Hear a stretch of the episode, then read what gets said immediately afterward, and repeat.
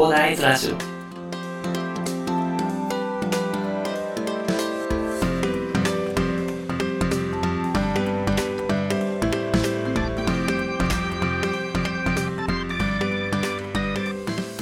はい、おはようございます。こんにちは、こんばんは、広大です。この番組ではですね、サラリーマンに役立つ情報として一級建築士の私がですね、リノベーションとは何かということから、購入リノベーションに必要な知識として何があるのかということをね、資産運用の話と絡めながらお話しさせていただきます。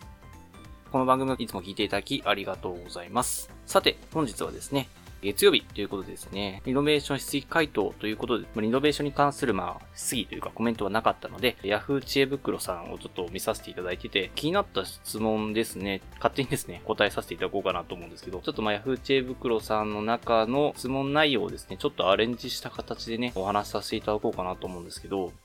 私が見つけてたのがですね、新築と中古物件でね、まあ購入を迷ってるというところで、まあ土地がなかなか出てこないというところで注文住宅厳しいかなって諦められてた方がいらっしゃったんですね。で、まあ、土地がないということで、まあ中古物件を買うかということで、まあいろいろ見てたみたいなんですけど、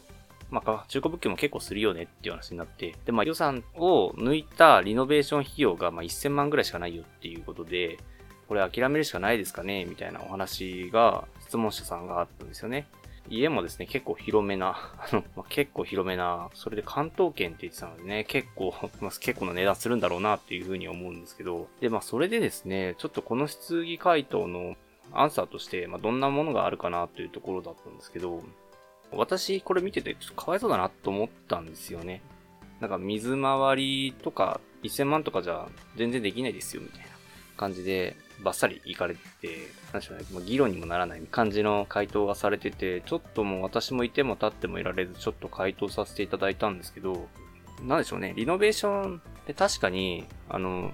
水回りとか、あとクロスとか全部張り替えれば、あの、それは結構するんですよね。結局、新築よりもかかる場合だってあります、それは。物件の状態によってはね、耐震的に問題があったりとか、あの、なんか、縛りに柱がね、めっちゃ食われててね、なんか変えなきゃいけないよ、みたいなことだって確かにあるんですよね。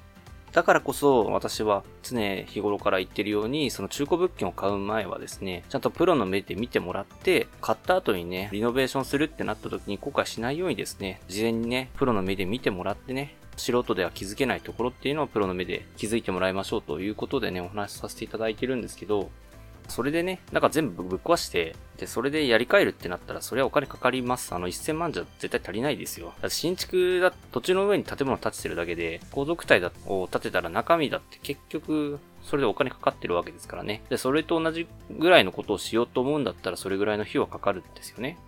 だからこそですね、そのリノベーションでできることというか、リノベーションのメリットとして、既存のものをどれだけ使えるかっていうことを決められるっていうところもメリットとして挙げられることをね、ぜひともリノベーションを考えている方は、一つメリットとして頭の隅に置いておいてほしいなと思います。水回りはね、確かに築30年とかおっしゃってたので、設備とかだと20年とかでガタが来る。設備配管とかね、結構ガタが来るっていうところがあるので、多分設備はやり替えなきゃいけないかなっていうふうに文章を見てる限りでは思います。ただ、もしリフォーム履歴とかがあれば、水回りだって使えますしね。で、クロスだって、それ変える必要あるのかなっていうところがまずあるんですよね。別にクロス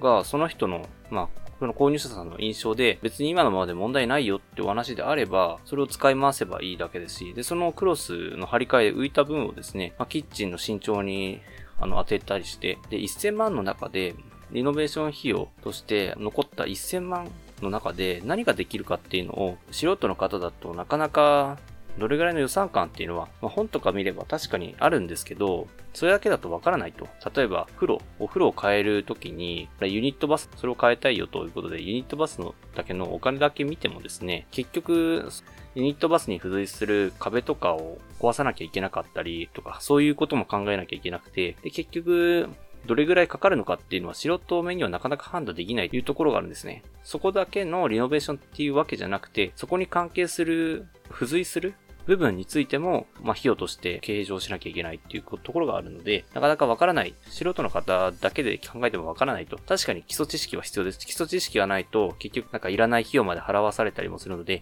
基礎知識は必要なんですけど、でも最終的にはプロの目でどれぐらいかかるのか、で、何が、何だったら自分の持っている費用で実現できるのかっていうことは一緒に考えていくために、そのリノベーション業者さんっていうのをあの利用することっていうのは絶対必要になってくるというふうに私はあの思ってます。築30年の物件って言ってもあのピンキリであるので、そのどれぐらいの状態の建物なのかっていうのがいまいち想像できないですけど、だからといって、それでリノベーションできないよっていうのはまだ早計かなと私は思いますね。どうしてもその土地が見つからなくて、でもそこには住みたいよっていう、そのお客さんに対して、お客さんというかまあ、購入者さんに対してですね、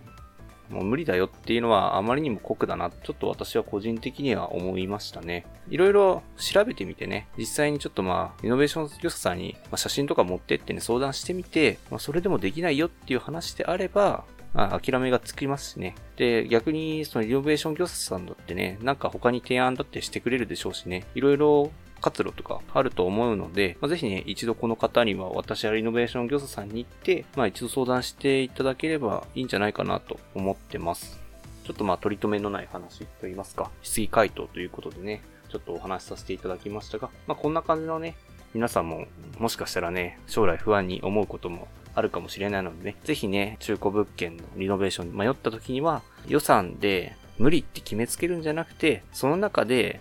何だったら実現できるのかということを、まず考えたり相談してもらってね、その上で中古物件の購入をするとか、リノベーションするとかっていうのを判断していただければなと思います。ちょっと気をつけていただきたいのは、とりあえず見切り発車で中古物件を購入するっていうのは絶対にやめていただきたいと。そのプロの目で見て、これシロアリに食われてるわ、みたいな。シロアリに柱食われてるわ、みたいな感じのことが一発でわかるような物件でね、そういうのを購入しちゃうっていうのは、できるだけ避けていただきたいので、ぜひプロの目で見ていただいて、歌詞とかないよねっていう判断をした後で、それは買うということでですね、そこは気をつけていただきたいポイントでございます。予算範囲内でできることっていうので、それも合わせてね、考えていただければね、自分の理想の物件っていうのは、やっぱり住みたい場所っていうのもあると思うのでね、ぜひ諦めないでね、探し続けていただければなと思います。別に、今ないだけでね、どんどん中古物件だったら、今これから出てきますからね。身体新規イコンだったらね、結構耐震的にもね、結構性能も上がってるのでね、まあ、確認済み証は確実に確認してください。あ、やばい。俺このまま、このまま行ったら、あの、すごいなんか話が止まらなくなっちゃうんで、そろそろ終わりにしたいと思うんですけど、まあ、とりあえず今日言いたかったことはですね、まあ、予算範囲内で無理って決めつけるんじゃなくて、とりあえずできる範囲のことを考えましょうと。で、これはどうしてもリノベーションしたいとか、これは別にいいやっていうことをね、手を加えなくていいやっていうことをね、仕分けしてね、予算に近づけるような努力っていうのをしていただければなと思います。そうすればね、予算範囲内でできることって、それで満足できるかっていう判断ができるのでね、ぜひあの頭の片隅に置いといていただいて、リノベーション